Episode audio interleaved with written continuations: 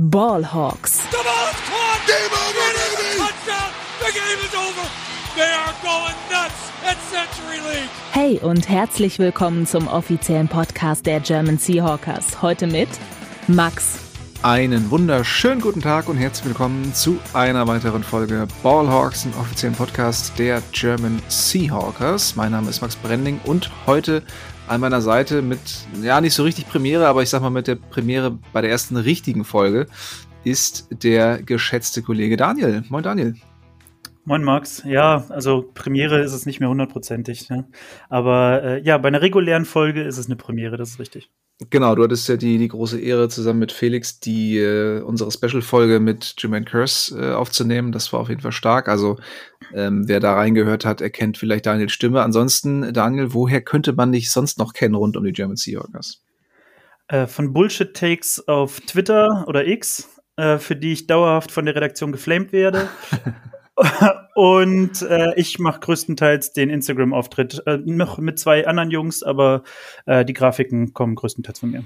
Genau, das heißt, wenn ihr euch mal wieder bei, bei Instagram über die Seahawks beschwert und der Kanal äh, zurückmeckert, dann wird das vermutlich Daniel gewesen sein. Also äh, künftig, dann, künftig dann auch gerne ähm, mit Privatnachrichten äh, zu spammen. Nein, ähm, wir sind ein bisschen später dran. Die Seahawks haben ja schon am Donnerstag gespielt. Wir nehmen jetzt allerdings erst Montag auf. Das hat wieder personelle Gründe. Ähm, von daher äh, nehmt es uns nicht übel, aber ähm, ja, immerhin besser spät als nie. Wir reden natürlich heute über das Spiel der Seahawks gegen die Cowboys, Woche 13, die, schmerzhafte Niederlage. Aber bevor wir da ins Detail reinstarten, gibt's natürlich wie immer für euch kurz und kompakt unsere Seahawks News. Frisch aus dem Lockerroom unsere Seahawks News. Wir haben zwei neue Verletzungen zu vermelden. Zum einen äh, Linebacker Jordan Brooks, der eine Sprayed Ankle Verletzung erlitten hat. Da hat man noch nicht wirklich viele Informationen bekommen. Carroll konnte auf der Pressekonferenz noch nichts zu sagen. Ähm, da halten wir euch natürlich dann wie immer auch auf Social Media auf dem Laufenden. Ne, Daniel, da, äh, ne, das bist ja. in jedem Fall du.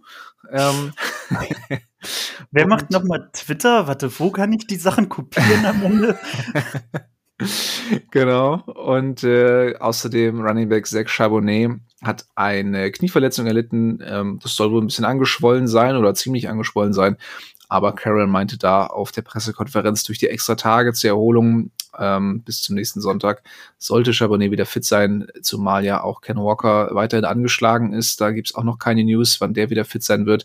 Also gut möglich, dass Charbonnet da gebraucht wird, um äh, in der nächsten Woche wieder die Lead-Rolle einzunehmen. Darum drücken wir mal die Daumen, dass das alles ähm, bis dahin verheilt ist. Ja, und ansonsten, ansonsten, mein lieber Max, DJ Dallas Season, ne? Du freust dich, oder? Äh, ja, also da wäre ich eher noch dafür, da irgendwie einen Running Back von der Straße zu holen. Ja, wir haben ja eigentlich, wir haben ja eigentlich immer noch jemanden, wir haben ja McIntosh, aber ja, der, der, hat halt immer noch keine Snaps gesehen. Der scheint gemobbt zu werden vom Coaching-Staff, anders kann ich mir das nicht erklären. Also wobei auch McIntosh sicherlich jetzt nicht die physischen Voraussetzungen mitbringt, um da die Leadback-Rolle einzunehmen, aber dass Nein. dieser überhaupt keine Snaps bekommt, äh, finde ich auch ganz merkwürdig. Er war ja active ähm, im letzten Spiel beziehungsweise in den letzten beiden Spielen, glaube ich schon, ne? Oder? Ja, äh, ja die letzten beiden Spiele und in beiden Spielen keinen einzigen Snap gesehen in der Offense. Ich habe keine Ahnung, ob er Special Team Snaps hat. Das google ich nebenher raus und kann es euch gleich sonst einmal sagen.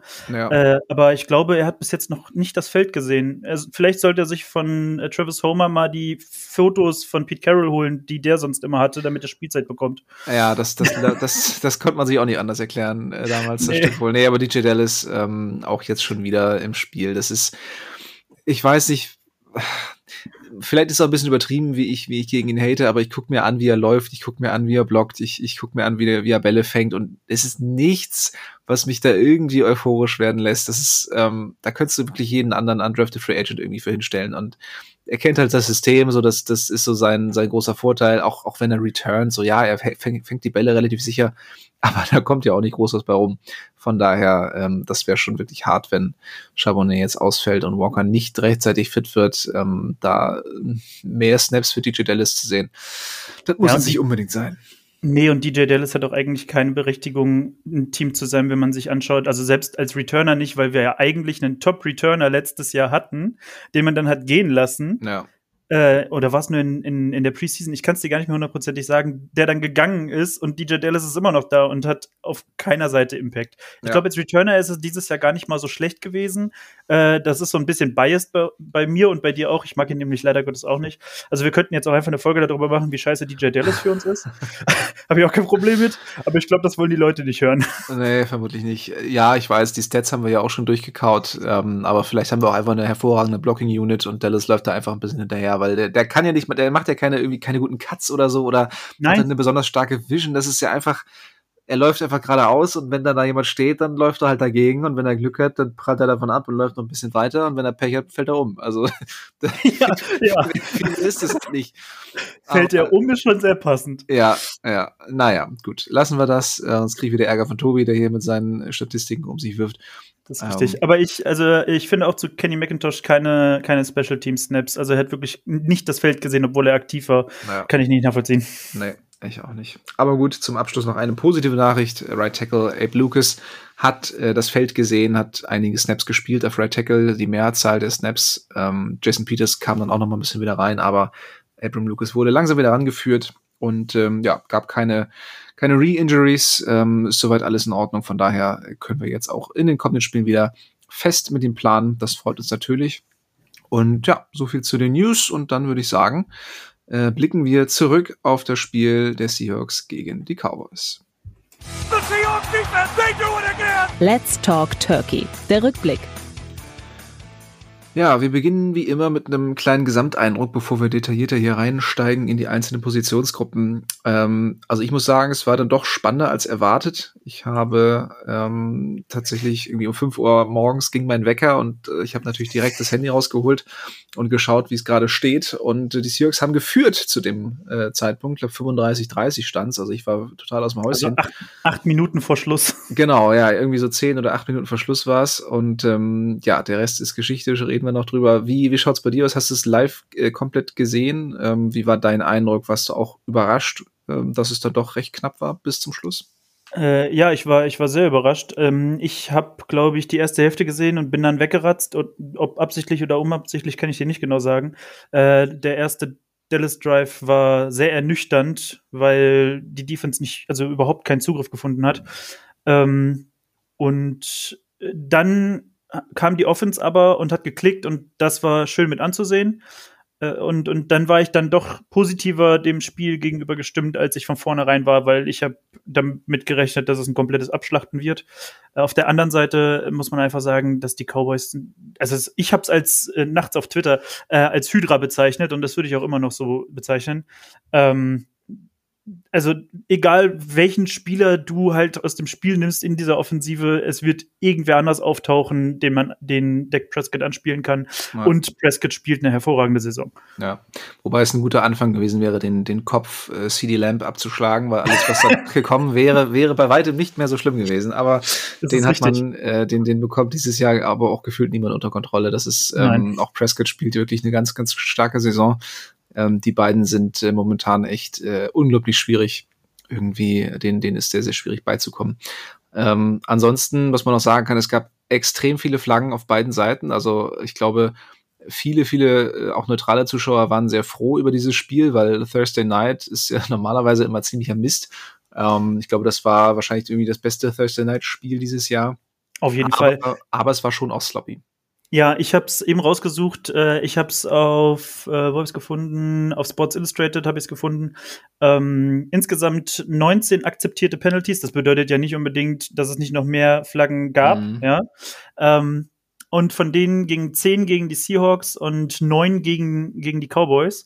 Die 10 gegen die Seahawks haben 130 Yards gekostet. Und ja. die der Cowboys 9 an der Zahl 127. Also das, die waren nicht auch nicht unbedingt äh, viel besser unterwegs. Ja. Aber das ist schon, äh, das ist schon wild. Zumal wir es bei den Seahawks ja auch schon in, in, den letzten Wochen häufiger mal angesprochen haben. Ähm, das zieht sich so ein bisschen dadurch und ähm, waren auch viele Flaggen in der Secondary. Also es war jetzt nicht so, ja nicht so ultra vieles Holding irgendwie in der O-Line oder so, ähm, sondern das war echt viel in der Secondary, sowohl Illegal Contact, Holding, Pass Interference und das ist natürlich auch immer ein Zeichen davon, dass die Secondary mit den, mit den Wide Receivers nicht fertig wird und, und da irgendwie zu Mitteln greifen muss, die, die dann eben nicht mehr äh, im Regelwerk äh, abgedeckt sind. Ähm, ein paar Calls ja. waren sicherlich auch ein bisschen, ne, kann man drüber streiten, aber vieles war schon gerechtfertigt. Ja, ich finde es auch gerechtfertigt. Äh, Mina Keims hat dazu geschrieben, die Referees äh, ruinieren ein Spiel, was ein, ein äh, sensationelles Spiel hätte werden können. Äh, fand ich jetzt nicht unbedingt. Also ja, natürlich waren es viele Flaggen, aber sie waren halt auch, sie sind, sie sind picky rangegangen, ja. Sie haben wirklich alles Mögliche gepfiffen. Das, es gibt auch Spiele, in denen sowas halt einfach stehen gelassen wird und mhm. es wird gespielt. Aber ähm, diese Referee-Crew hat sich halt dazu entschieden, alles zu pfeifen, was sie sehen. Äh, und das ist halt auch in Ordnung. Es ist halt durch die Regeln vorgegeben, dass man das so machen kann. Man kann es auch anders machen. Aber ich würde nicht sagen, dass sie es dadurch ruiniert haben. Das Spiel war trotzdem großartig. Äh, es ist halt einfach, es, es zeigt auf, wie schwierig es für Secondaries ist, Wide Receiver halt einfach unter Kontrolle zu bekommen. Und gerade wie schwierig es für die Seahawks Secondary ist, Wide Receiver unter die Kontrolle zu bekommen. Ja. Ja, und vor allen Dingen, äh, wenn wir jetzt mal Namen nennen wollen, für, für Terry Gulen und auch ja. für, für Trey Brown, die beiden hatten echt ihre Probleme, ähm, während Witherspoon mal wieder ein starkes Spiel hatte, finde ich, und auch ähm, durch, durch einige verteidigte Pässe aufgefallen ist. Aber ähm, ja, da wollen wir auf jeden Fall gleich nochmal drauf kommen. Wir starten natürlich wie immer mit der Offense und ähm, mit dem mit dem Quarterback und ähm, ja, das war so ein so ein schönes Gino Redemption Game, würde ich sagen. Also hat sich wieder besser in der Pocket bewegt, ähm, dem, dem Druck besser ausgewichen. Das hatten wir in den letzten Wochen immer so ein bisschen kritisiert. Ähm, man muss aber auch sagen, er stand bei unglaublichen 54,4 Prozent seiner Dropbacks unter Druck. Das ist der höchste Wert, den er jemals gegen sich hatte. Ähm, wurde dabei nur einmal gesackt. Also da sieht man wirklich, ähm, dass er dem Druck gut ausgewichen ist. Ähm, hat den Ball sehr schnell ähm, geworfen, ist ihn sehr schnell losgeworden in 2,42 Sekunden. Das ist auch die schnellste Zeit äh, seit Next Gen Stats diese Statistik erfasst. Also ähm, drei, Interception, äh, drei, drei, drei Touchdowns geworfen, eine Interception, die war ein bisschen unnötig, aber insgesamt ein sehr, sehr starkes Spiel von Gino. Ich würde sogar sagen, das sein bestes Spiel diese Saison, oder? Ja, würde ich auch sagen. Also ähm, jemand, der es wissen muss, Micah Parsons hat das auch selber danach entweder auf Twitter oder irgendwo anders verlauten lassen, dass es, äh, dass die Leute überhaupt gar nicht verstehen, wie großartig die Zahlen sind, die Gino in dieser, also mit so wenig Zeit zu werfen, ähm, so wenige Sex zu nehmen, äh, dass, dass er das auf die Beine gestellt hat. Das ist halt etwas, wo Micah Parsons sagt, das ist sehr beeindruckend. Und wenn Micah Parsons sagt, der muss es wissen, er hat ihn immerhin dauerhaft unter Druck gesetzt, ähm, dann würde ich der ganzen Sache auch so glauben und ich würde auch unterschreiben, dass das das beste Spiel gewesen ist, was Gino diese Saison gemacht hat, auch wenn es traurig ist, das jetzt erst sagen zu können. Ja. Ja, das stimmt. Aber ja, gerade gerade eben dieser dieser Stat über die Hälfte der der Dropbacks direkt unter Druck ist natürlich spricht jetzt nicht unbedingt für die, für die Offensive Line, wobei man auch sagen muss, ähm, dass der Pass Rush der, der Cowboys ähm, sicherlich zu den besseren der Liga gehört, aber gerade Interior Line ähm, sah wieder sehr wackelig aus, wenn, wenn Lawrence da durch die Mitte kam.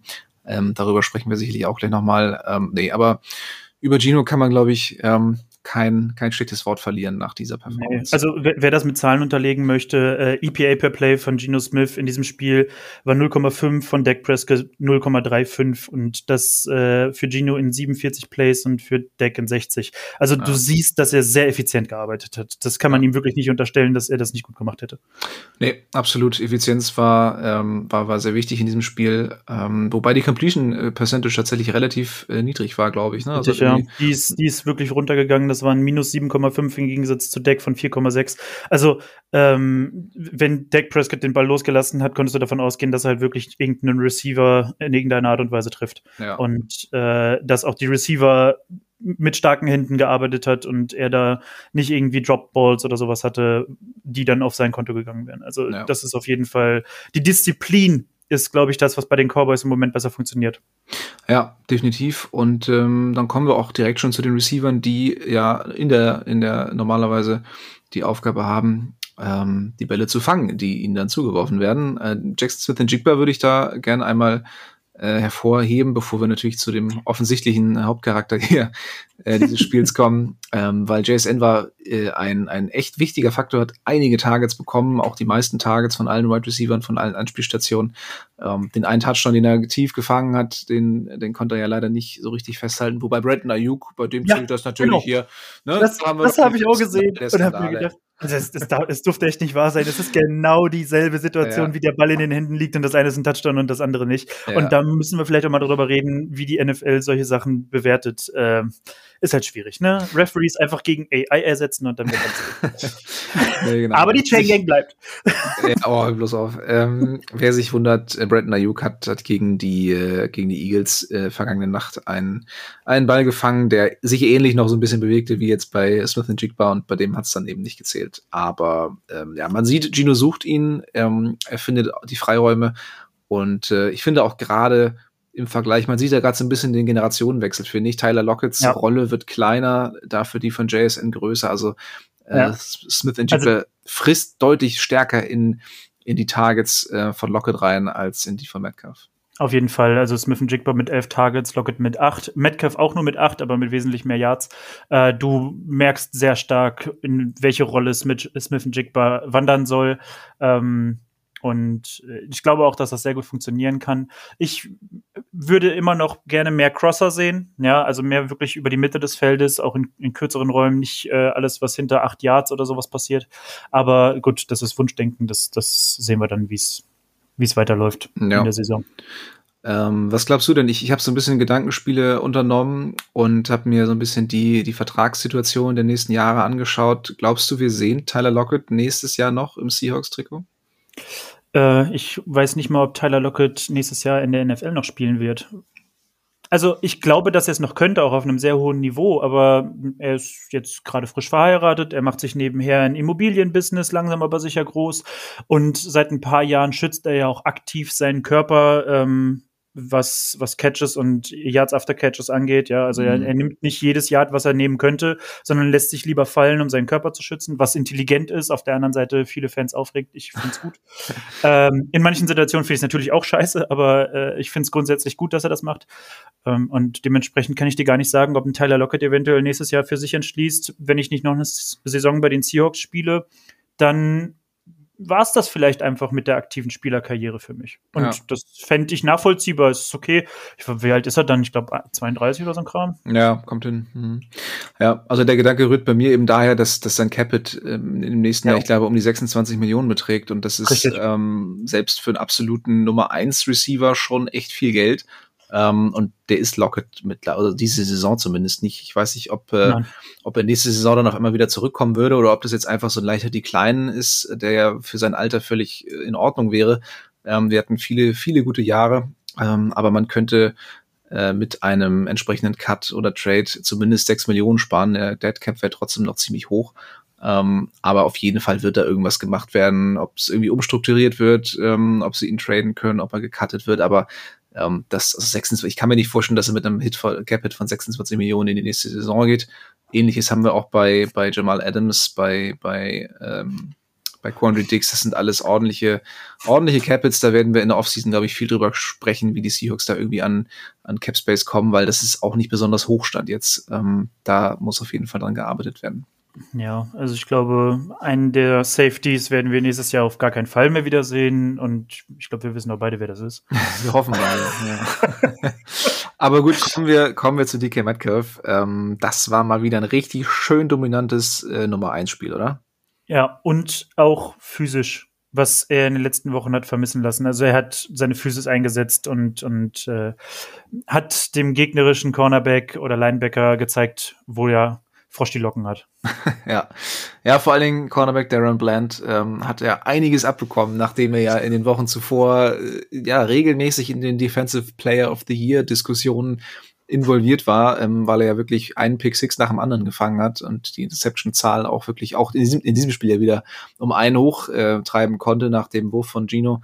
Ähm, aber alle Receiver haben ihm eigentlich ziemlich deutlich gezeigt, ähm, dass ja. da noch einiges ähm, zu tun ist für ihn. Äh, besonders eben Metcalf mit seiner physischen Statur, da kam man nicht gegen an, aber auch gegen die Quirligkeit von, von Smith und Jigba und die, die Routen von Lockett ähm, hatte er einige Male das Nachsehen. Also ähm, ja, Metcalf auch einfach eine absolute Naturgewalt, wie er da ähm, äh, nach dem, im ersten Quarter war das nach dem Catch äh, auf die Endzone ja. zurennt, äh, die schnellste Geschwindigkeit, die diese Saison überhaupt gemessen wurde. Das ähm, war wirklich, ja. das, das war abgefahren. Äh, du, du siehst den Ball über die Line, also richtig, so, so, es, es war ja kein kraftvoller Wurf. Der Ball ging über die Line so gerade in einem schönen Bogen drüber und er fing den Ball und er war einfach offen davon. Du konntest die Speedy Gonzales Musik unten drunter legen. Auf Wiedersehen. Ja. Ja. Ja. und vor allen Dingen, also er ist ja nicht einfach nur schnell, sondern also wie er ja. aussah, wenn du dir vorstellst, ja. dass du ihn in diesem Moment tackeln müsstest.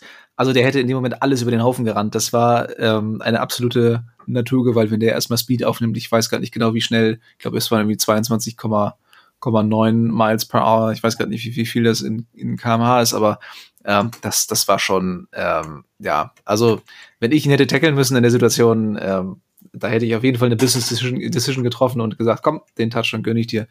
Ähm, da werde ich Max, dich jetzt nicht dran hindern. Ja. Er wäre innerorts in einer 30er-Zone geblitzt worden. Das sind 36 Kilometer. 36 km/h. 36 km/h. Ja, das kriege ich mit dem Fahrrad hin, wenn ich mir richtig, wenn ich mir richtig Mühe ja. gebe. Also das ich, ist schon ich hatte gerade äh, das, das Bild im Kopf. Kennst du die Michael Wick äh, Werbung aus den aus, aus den 2008er Jahren oder sowas? Das ist großartig gewesen. Ist ein Clip, wie ähm, jemand in so einen Rollercoaster quasi gesetzt wird und dann in die Quarterback-Rolle ja. Rolle von Michael Wick gesetzt wird. Ja. Und wo du gerade meintest, wie, wie DK Metcalf auf dich zugerannt kommt, war in meinem Kopf so, boah, eigentlich will ich das in VR mal, mal erleben können. Wenn es ja. das irgendwann mal gibt, wäre das ultra geil. Aber du scheißt dich wahrscheinlich komplett ein. Absolut. Also das, äh, ja, so müssen sich die, die Orks in, vor Minas Tirith gefühlt haben. Als, ja, als die genau. Grimm, äh, da angeritten kamen. Also, ähm, ja. Endlich mal Herr der Ringe hier im Podcast untergebracht. Mann, Mann, ja. Es wurde, es wurde, Zeit. Nee, also ich glaube, ähm, auch bei den Receivern können wir ein sehr positives Fazit aus diesem Spiel ziehen. Ähm, Titans habe ich jetzt hier gar nicht extra aufgeschrieben. Ähm, ähm, habe ich aber wieder ein paar Catches. Ne? Also ja, Fant ähm, hatte einen sehr schönen Catch. Fant hatte ähm, insgesamt ähm, drei Receptions für 43 Yards. Also das ja. ist ordentlich gewesen. Damit ist er nur fünf Yards hinter Lockett. Ja. Einer davon äh, tatsächlich auch sehr, äh, sehr sehenswert. Ähm, dann musste er, glaube ich, im, im, in dem Routenlauf nach Justin und ähm, hat er sehr schön den, den Ball dann irgendwie gefunden und ähm, mit ausgestreckten Armen noch gefangen im, im Fallen. Also das sah sehr stark aus. Ansonsten finde ich, er wirkt immer ein bisschen, ähm, bisschen träge, äh, mhm. weil er einfach so massig ist. Also ich, war der schon immer so? Also das, oder hat er das irgendwie im Kraftraum in den letzten Jahren dazu gewonnen? Weil ich habe im Gefühl, so, als er gedraftet wurde, war der echt ein bisschen, bisschen ich hätte auch gesagt, ein bisschen, bisschen mobiler, agiler. Ja, gut. Der wird auch nicht jünger, äh, nee, aber und die Höhenluft in, in, im Broncos Country wird ihm vielleicht die Kondition versaut haben. Ich kann es dir nicht sagen. Ja. Ähm, aber ja, also. Gerade im Vergleich zu Hawkinson, die sind ja zusammen ja. gedraftet worden und ja. Hawkinson ist ja irgendwie viel spritziger, aber den hatte ich, den hatte ich irgendwie äh, schwerfälliger in Erinnerung damals. Ich dachte, Fant wäre echt so derjenige, der, der ein bisschen ja, weiß ich auch nicht, ein bisschen ich, Also ich hätte, ich hätte auch gesagt, dass Fant eigentlich der ist, der ja eher mal einen, einen Defender aussteigen lässt äh, aufgrund von einem Cut oder so. Aber augenscheinlich haben wir da falsch gelegen. Ja, absolut. Äh, ja, Running Backs. Ähm, wir haben schon ein bisschen drüber gesprochen, eben bei den Verletzungssituationen, aber auch mit einem fitten äh, Zach Charbonnet war das irgendwie nicht so äh, nee. das Gelbe vom Ei. Also es ist halt wirklich immer sehr zähes Stückwerk. Ne? Also es ist nicht so, dass du, dass du irgendwie ein, ein konstantes Laufspiel hast, sondern wenn dann ähm, wird er vielleicht mal irgendwie angeschoben ähm, und macht dann auch ein paar extra Yards oder nimmt halt wie so eine wie so eine Dampframme dann den Kopf runter und und ähm, prügelt sich dann auch so ein bisschen durch, aber das ist alles, das ist Laufblocking, das Runblocking ist einfach schlecht. Ja, das Run-Blocking ist schlecht. Auf der anderen Seite wird aber auch nicht viel Run gecallt. Äh, liegt wahrscheinlich am Run-Blocking. Ja. Ähm, ich, äh, ich bin tatsächlich mittlerweile der Verfechter davon, dass wir mehr laufen sollten. Auch, also Pete Carrolls ist Musik in den Ohren wahrscheinlich. Aber ähm, ich finde, die, die Balance ist im Moment nicht unbedingt da. Ist halt die Frage, ob es was bringt, mit ja, dieser das ist halt die Line, gerade Interior Line, ähm, ja. mehr zu laufen. Also ich, ich würde tendenziell auch sagen, wir bräuchten das mal gerade in, in Situationen, in denen die Seahawks führen, äh, einfach mal so eine Führung auch über die Zeit retten. Das, das hat ja. ja die letzten Wochen überhaupt nicht geklappt. Oder auch bei, bei Fourth and Inches da einfach mal diese Inches mit einem kurzen Inside Run zu holen. Auch das hat nicht funktioniert. Ähm, und da kannst du Chabonnet auch keinen Vorwurf machen, weil wenn nee. Lawrence da schon äh, vier Yards hinter der Line of Scrimmage auf ihn wartet, ähm, dann läuft da halt gehörig was schief. Ähm, da, das ist halt dann der Unterschied zu ihm und, und Walker, Walker lässt ihn dann vielleicht nochmal irgendwie aussteigen und, und macht dann nochmal drei, drei Drehungen. So ein Typ Running Back ist Charbonnet halt nicht, dafür hat man ihn nee. noch nicht gedraftet. Ähm, aber der braucht halt eine etwas funktionierende äh, Run-Blocking-Line, damit er so ein bisschen Fahrt aufnehmen kann. Und dann ist er halt diese Dampframme, die, die alles mit sich äh, zieht und, und ne, ist halt auch ein physischerer Typ als, als Walker. Ja. Also, also ich glaube, wenn, halt. wenn Charbonnet, wenn Charbonnet Speed drauf bekommt, also er, er, braucht halt ein bisschen länger, bis er dann in seinem, in seiner Arbeitsgeschwindigkeit ist, glaube ich. Aber wenn er die einmal hat, dann wird es sau schwierig, ihn runterzubekommen. Ja. Aber, ja, wie, so, wie so ein Henry äh, in, Light irgendwie, ne? So ja, Henry genau, Light, aber, ja. aber er kommt halt nicht bis dahin, ja. Er, ich würde sagen, er braucht ungefähr sechs Yards, äh, um diese Geschwindigkeit zu erreichen. Und also sechs Yards after the line of scrimmage und er schafft meistens leider Gottes nur drei. und dann, ja, ja wenn es gut läuft. Und dann, dann, ja, dann, was willst du da, was willst du erwarten, ne? Das ja. ist halt schwierig. Ja, ja. An der Stelle ähm, möchte ich auch immer noch meinen Crush einmal ins Boot holen. Äh, Oli Oluwatimi würde besser Run blocken als Evan Brown.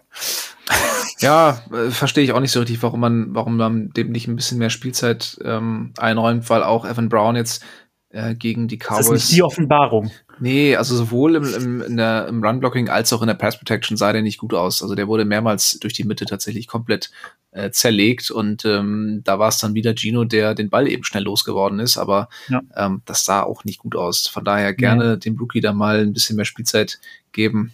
Ähm, Bradford spielt ja auch jetzt äh, deutlich mehr Snaps, also gerne, ja, gerne noch einen Rookie dazu holen, ja. Ich fand ich fand's auch sehr interessant. Äh, Abram Lucas hat ja äh, ein paar Mal auch durchgewechselt, auch mit äh, Jason Peters zwischendurch mal. Und irgendwann ist der Guard von uns raus. Äh, da standen Lucas und Peters nebeneinander auf der rechten Seite und das hat Spaß gemacht zuzugucken. Also okay. nee, wirklich, das war das war interessant, äh, ja. weil also Jason Peters hat natürlich Erfahrung als Right Guard. Ähm, aber das war, also ich weiß nicht, ob es wirklich sehr effektiv war, aber es war interessant anzuschauen. Ja. Nee, ich habe es äh, tatsächlich so genau nicht, nicht gesehen. Ähm, ich habe mir das Spiel nochmal angeschaut im Nachhinein, aber das, das habe ich nicht beobachten können. Aber ähm, Apropos ja. im Nachhinein, Max, äh, du hast es höchstwahrscheinlich auch gesehen. Es gibt jetzt 10 Sekunden Skips in der 40 von The Zone. Ja, das stimmt. und, The Zone, und es ist Gold wert. Ja, The Zone macht, aber es ist auch wieder, The Zone macht eine Sache richtig und dann hört man heute wieder ähm, nur noch ein Gerät streamable ja. bei, bei den Leuten, die jetzt ein neues Abo abschließen. Ähm, also ich das weiß nicht, wie es mit dem Game Pass ist, aber auf jeden Fall, wenn ihr äh, The Zone, normales The Zone Abo abschließt und ähm, äh, mit mehreren Geräten gleichzeitig schauen könnt, dann ihr guckt ihr gerade so ein bisschen in die Röhre. Und es dürfen auch irgendwie nur noch drei Geräte registriert werden. Also die machen, ja. die versuchen gerade irgendwie alles, um noch unbeliebter zu werden. Das ist äh, wirklich ja. Sie, sie machen sie autoritäre Staaten. Zuckerbrot und Peitsche. ja, aber das Zuckerbrot will ich nur sehr äh, ja, dünn. ausgewählt und, und dünn belegt, ja. ja, richtig. Ja, äh, DJ Dallas haben wir schon drüber gesprochen, müssen wir nicht ja, weitere egal. Worte drüber verlieren. Äh, Kenny McIntosh sollte äh, gerne mal ein paar Snaps bekommen. Ähm, ja, so viel zu den Running Backs, würde ich sagen. Wir waren ja, eh schon bei der Offensive Line. Ähm, Charles Cross äh, hatte so ein bisschen Probleme ab und zu, ne? Gegen Micah Parsons. Ich meine, es, es ist ganz ehrlich, Parsons, ist, ja. Ähm, Iron sharpens Iron, hoffen wir mal, ähm, dass er daraus lernt. Das waren ja eh immer die besten Duelle, auch wenn, wenn Cross da gegen, gegen ähm, Nick Bosa äh, spielen musste. Ja. Ähm, da war er nächste Woche wieder ran. Aber ja, der hat schon häufiger mal so, so ein bisschen, äh, sah, sah häufiger mal nicht so gut aus, sagen wir mal so. Äh, ja, ich würde sagen, vom, vom Draufblick ist der stabilere O-Liner auf jeden Fall Abraham Lucas. Aber ich kann dir halt auch nicht sagen, wie, wie krass die Matchups dann jeweils variieren und ja ne, das ist halt so die Sache, ne? Äh, wer den stärkeren Pass-Rusher jede Woche abbekommt. Also ich glaube, Charles Cross ist wirklich trotzdem der Left Tackle über die nächsten ja, Jahre. Ja, ja. Auf jeden Fall schon alleine wegen der Draft-Position, aber ich glaube, da haben wir auch jemanden gefunden, den wir jetzt nicht nach den fünf Jahren, die er wahrscheinlich bekommen wird auf dem Rookie-Contract, äh, dann abgestoßen wird, weil ja. er nichts mehr ist, glaube ich. Nee, nicht. also ne, die Tatsache, dass, dass, ich, dass wir das jetzt so hervorheben, dass er eben seine Probleme hatte, das ja. zeigt ja, ne, dass es sonst alles super ist. Also wir sind total zufrieden. Auf ähm, jeden Fall. Man muss sagen, äh, PFF hat Lucas tatsächlich eine richtig äh, schlimme Note reingedrückt. Ich glaube, das war irgendwie in den 30ern ähm, in der Pass Protection. Also habe ich jetzt beim Eye-Test tatsächlich äh, nicht so gesehen. Ähm, ja, habe jetzt aber nee. auch nicht so genau auf die Offensive Line ge geachtet ähm, bei jedem einzelnen Play. Von daher. Ich ähm, kann dir aber ja. auch nicht sagen, ob PFF das anhand der insgesamt Snaps, die der Spieler gespielt hat, oder der insgesamt Snaps, die das Team gespielt hat, macht, weil das, also das ist Offensive Line Bewertung bei PFF finde ich ein bisschen undurchsichtig. Mhm. Ja, ja, das, das, da kann ich auch nichts zu sagen. Ähm, aber auf jeden Fall waren sie nicht ganz zufrieden. Bin nee. sehr gespannt, wie es jetzt gegen die Niners wird. Ähm, ja, Offensive Play Calling können wir vielleicht nochmal ansprechen. Wurde zum Ende hin irgendwie weniger kreativ. So am Anfang musste man es ja wirklich loben, weil sie es ja geschafft haben, endlich mal so ein paar Routen auch zu callen, die etwas kürzer waren, die Gino erlaubt haben, den Ball schnell loszuwerden. Aber ähm, gerade am Ende war es dann irgendwie wieder so ein bisschen sloppy. Und ähm, ja, das finale Play, ähm, das alles entscheidende Play bei Fourth Down, was zum Henker haben sie sich da gedacht? Nicht viel haben sie sich dabei gedacht, würde ich sagen. Nee. Also da war das, da, da, war das vorgeplante Playsheet von Sheldon Waldron halt einfach zu Ende und dann hat er sich überlegt, ja, machen wir irgendwas. Ja, das, das Game ist on the line und du entscheidest dich, den Ball erstmal überhaupt DJ Dallas zu geben. Also das, ja. das Ziel war Konntest ja ein Screen Pass auf DJ Dallas, ja. ähm, was an sich schon völlig Wahnsinn ist, bei einem entscheidenden Play, dies, ausgerechnet diesem Spieler den Ball zu geben.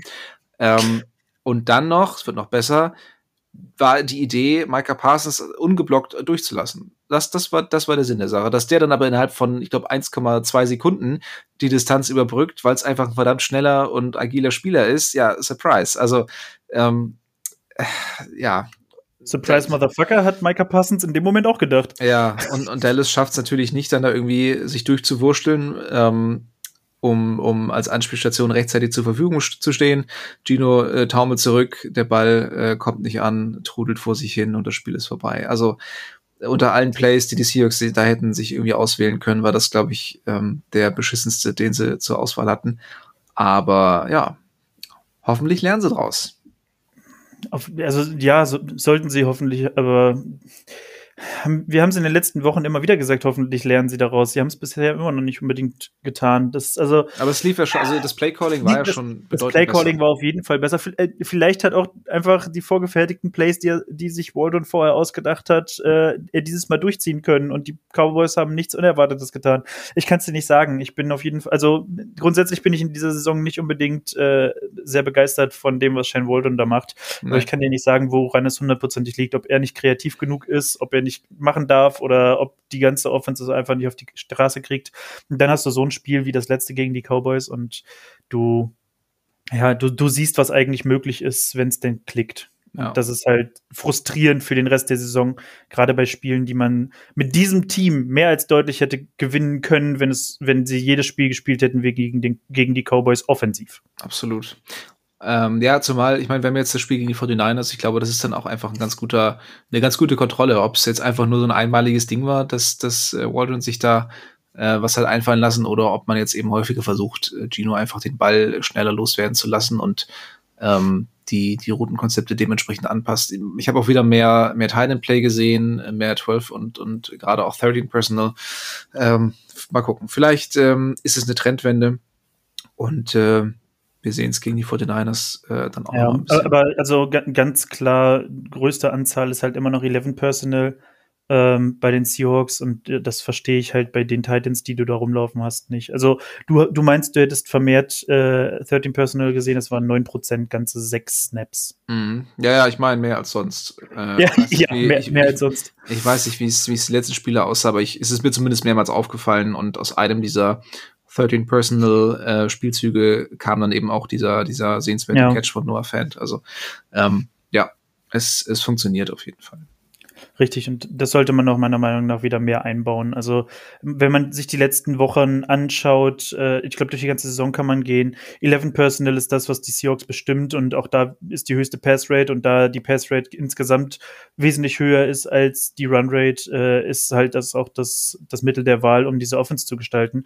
Und das verstehe ich halt nicht, weil wir ja gesehen haben am Anfang der Saison, als die Offensive Line noch komplett zerfüllt gewesen ist, wie gut man mit den Titans arbeiten konnte. Ich meine, ja, da haben wir dann gesagt, lasst mal die Titans aus dem Spiel und wir müssen Jackson Smith und Jigba mehr sehen. Auf der anderen Seite müsste man jetzt vielleicht mal die Mischung endlich finden, wie man beides zusammenkriegen kann. Und vielleicht war das der erste Indikator, dass man jetzt in diese Richtung endlich gehen kann, weil man etwas gefunden hat, wie man das machen kann. Ja. Ja, hoffen wir mal, dass, äh, dass da jetzt eine gewisse Erkenntnis äh, bei rumspringt. Wir werden es dann am Sonntag bei der nächsten Niederlage gegen die 49ers sehen. Du bist also auch sehr optimistisch. ja, also nach dem Spiel jetzt die 49ers jetzt die Eagles zerlegt, also ach, boah, ich, es ist, fällt mir sehr schwer, da optimistisch zu sein. Aber gut, wir versuchen, wir bleiben erstmal bei uns hier, äh, schauen uns die Defense an, dann kriegen wir bestimmt bessere Laune. Ja, wir kehren einfach vor der eigenen Tür. Das ist schlimm genug. Genau. Ähm, fangen wir an mit dem Pass Rush, der gerade zu Beginn echt ziemlich harmlos war. Prescott hatte viel Zeit. Ähm, leider auch Boye Maffei dieses Mal mit keinem Sack, auch wenn er, ich glaube, zwei, dreimal kurz davor war. Ähm, mhm. Ein paar Pressures hat er also gesammelt, aber hatte nicht das Glück.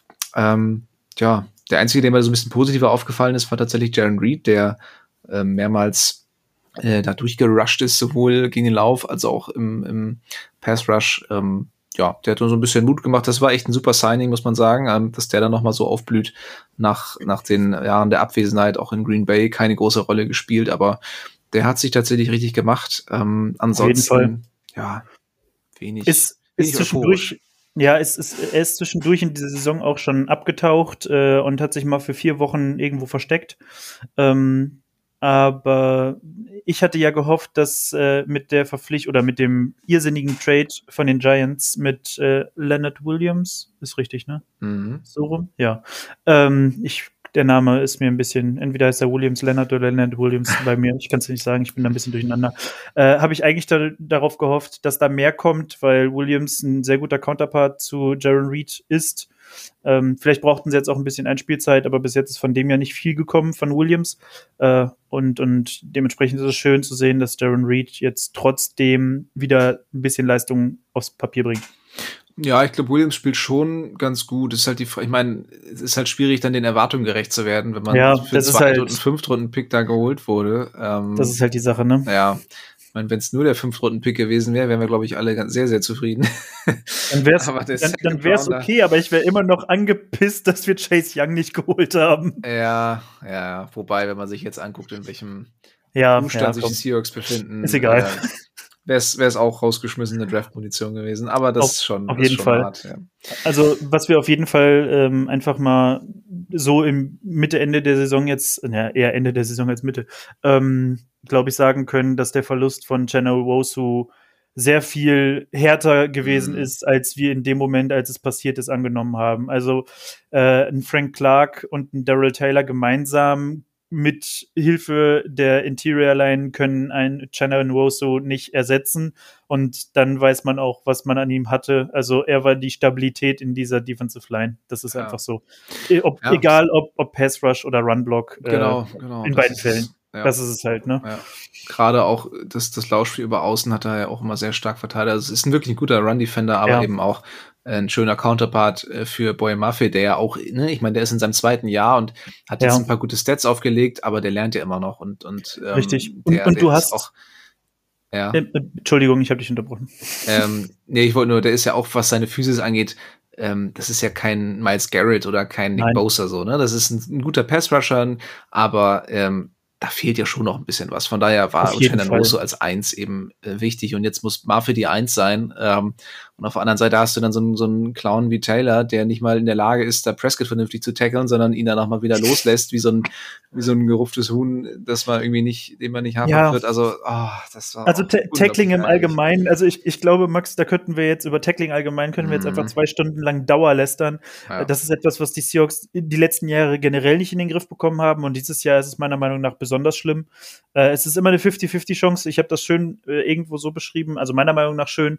Ähm, die Seahawks Offense funktioniert grundsätzlich, wenn denn der erste Defender, der vor einem Offensiv-Target steht, äh, auch tatsächlich den Tackle setzt und man nicht warten muss, bis entweder Julian Love, Quanti Jigs oder Jamal Adams, der es wahrscheinlich dann auch noch verfehlt, ja. äh, den zweiten Tackle erst setzen muss, damit der Defender auf den Boden kommt. Ja. Weil grundsätzlich ist ja ein Spieler da, der den Ball abfangen könnte, der den Defender stoppen könnte äh, den, den, ähm, nicht den Defender stoppen könnte, den, äh, den Receiver in irgendeiner Art und Weise stoppen könnte. Aber in, ich würde sagen, in 80% der Fälle fliegt einfach der erste Defender an Offensive Target einfach vorbei.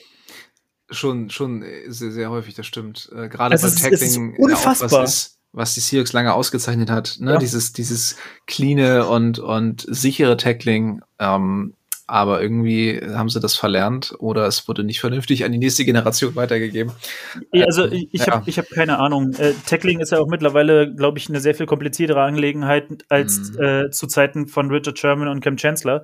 Äh, wobei Devon Witherspoon äh, da auch zeigt, wie es gehen kann. Absolut, ja. Und das, das ist halt meiner Meinung nach nicht verständlich. Also vielleicht sollten, wo Quarterback und Receiver am Nachmittag noch mal äh, zwei Stunden Einzelsessions einlegen, um um Ballplacement und Hände zu trainieren, äh, sollten sich vielleicht äh, alle mal um Devin Witherspoon sammeln und er zeigt ihnen, wie man einen Tackle setzt. Mein ja, kleine Rookie-Lehrstunde, das, das Ja, das. wirklich. Also es ist unfassbar, dass der Rookie alles richtig macht an der Stelle auf jeden Fall äh, und und, und die, die Veteranen, die es eigentlich könnten und auch letztes Jahr noch teilweise konnten. Ja, Tariq Woolen konnte es letztes Jahr und hat es anscheinend dieses Jahr verlernt. Ja, der hat aber auch einiges verlernt. Das, ähm, ja, augenscheinlich. Ja. Und damit kommen wir auch direkt zur, zur Secondary. Ähm, Woolen hatte durchaus seine Momente, also im ersten Viertel stark äh, irgendwie einen Pass verteidigt.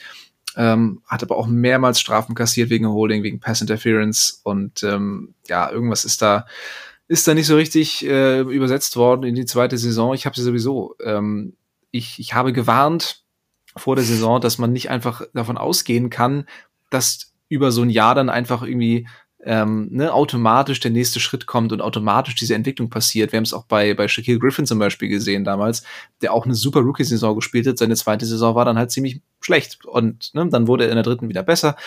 Ähm, hoffen wir mal, dass es bei Bull eine ähnliche Kurve äh, mitnimmt auf einem höheren Niveau natürlich, aber ähm, das ja ist diese Saison halt einfach leider nicht so gut und auch letzte Saison zum Ende hin hatte er seine schwachen Momente, gerade in den Playoffs gegen die 49ers, und da wurde er auch ziemlich vorgeführt und das war dann eben leider kein, war dann so ein bisschen der Vorbote für, für diese Saison leider. Ähm, aber ja, Woolen und Trey Brown sahen beide nicht besonders gut aus. Witherspoon ist da wirklich ähm, eigentlich fast in der ganzen Secondary so der einzige Lichtblick gerade. Ähm, ja, und ja. das bei den Vorschusslorbeeren, die auch wir dieser Secondary gegeben haben. Mhm. Also da würde ich uns auch alle äh, nicht frei von sprechen, dass wir sehr hyped waren, was die Secondary angeht, egal wie skeptisch man war, das, was da eigentlich rumlaufen sollte und mit dem Talent, was da rumläuft, äh, rumläuft, äh, ist, ist eigentlich mehr als das, was wir jetzt sehen. Also äh, wenn man das aufzählt, normalerweise all die Namen, die da stehen, mit den Leistungen über die letzten Jahre, die sie gebracht haben und jetzt das erste Mal wirklich alle zusammenspielen äh, und, und dann kommt da halt überhaupt nichts bei rum, ist schon sehr enttäuschend. Ja. Ja, Thema enttäuschen können wir auch eigentlich direkt zu Jamal Adams kommen.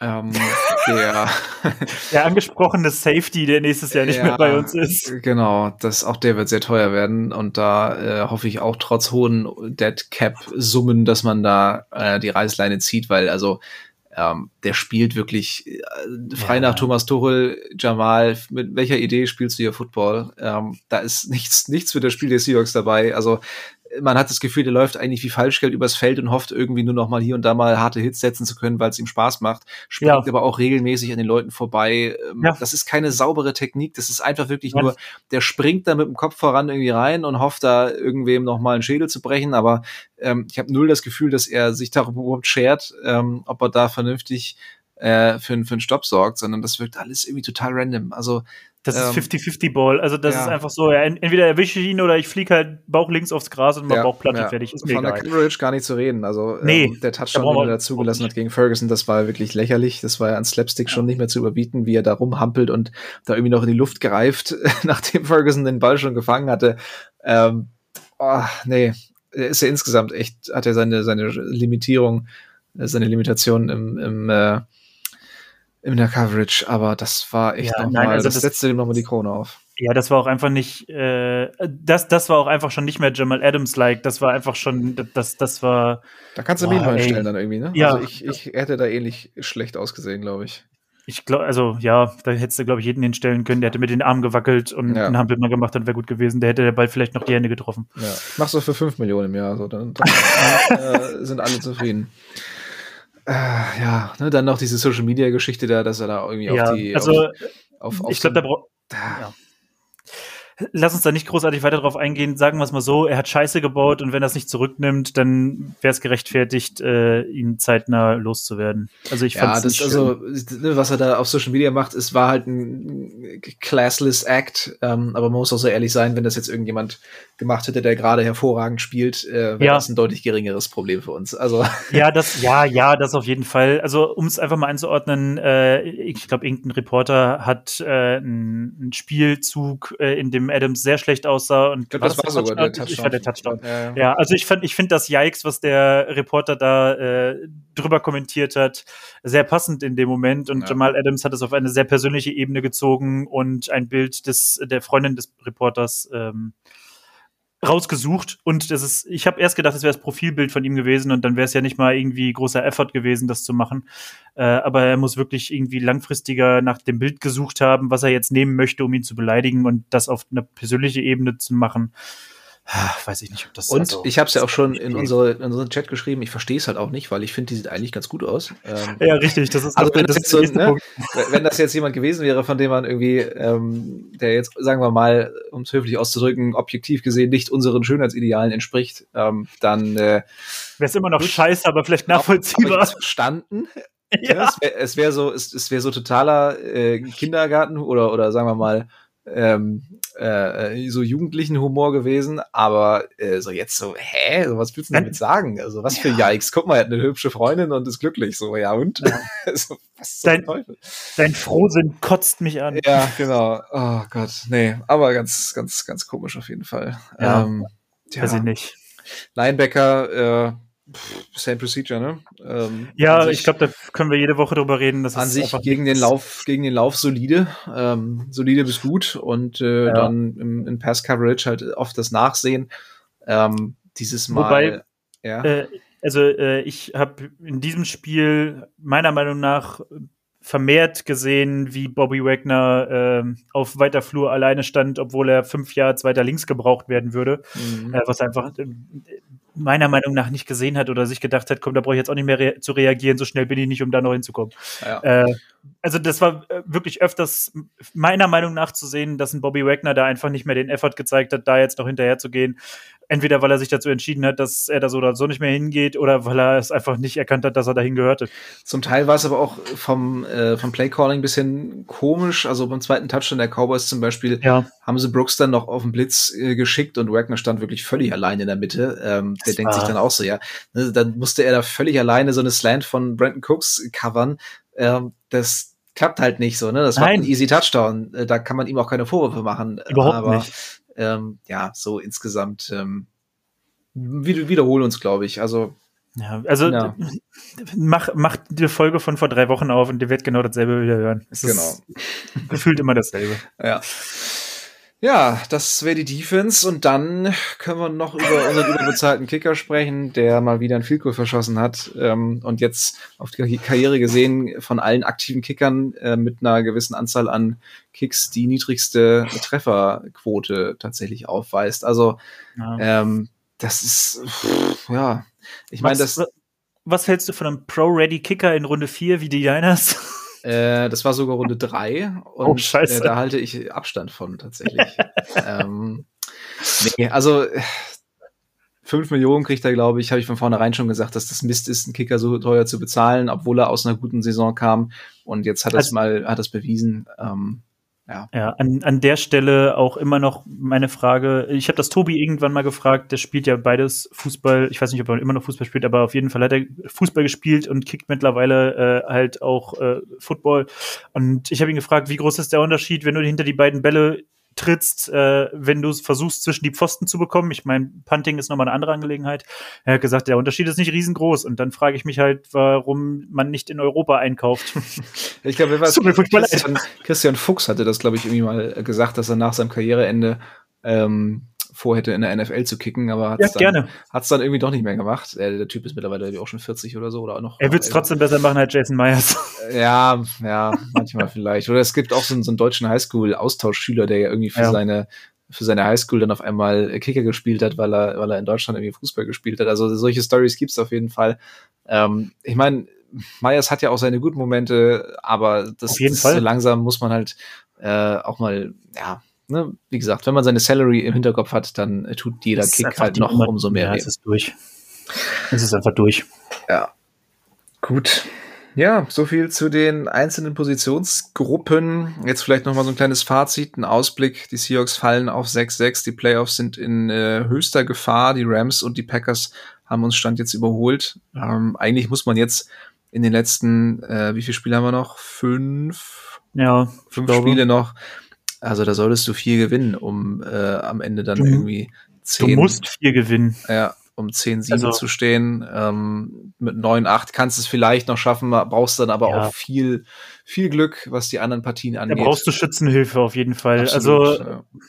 ansonsten machst du da halt einfach jetzt einen Haken hinter, ne? Und das ist dann schon enttäuschend, äh, wenn man in dem zweiten Jahr des Rebuilds ist und das erste Jahr des Rebuilds nicht übertrifft. Das ist halt schwierig. ja.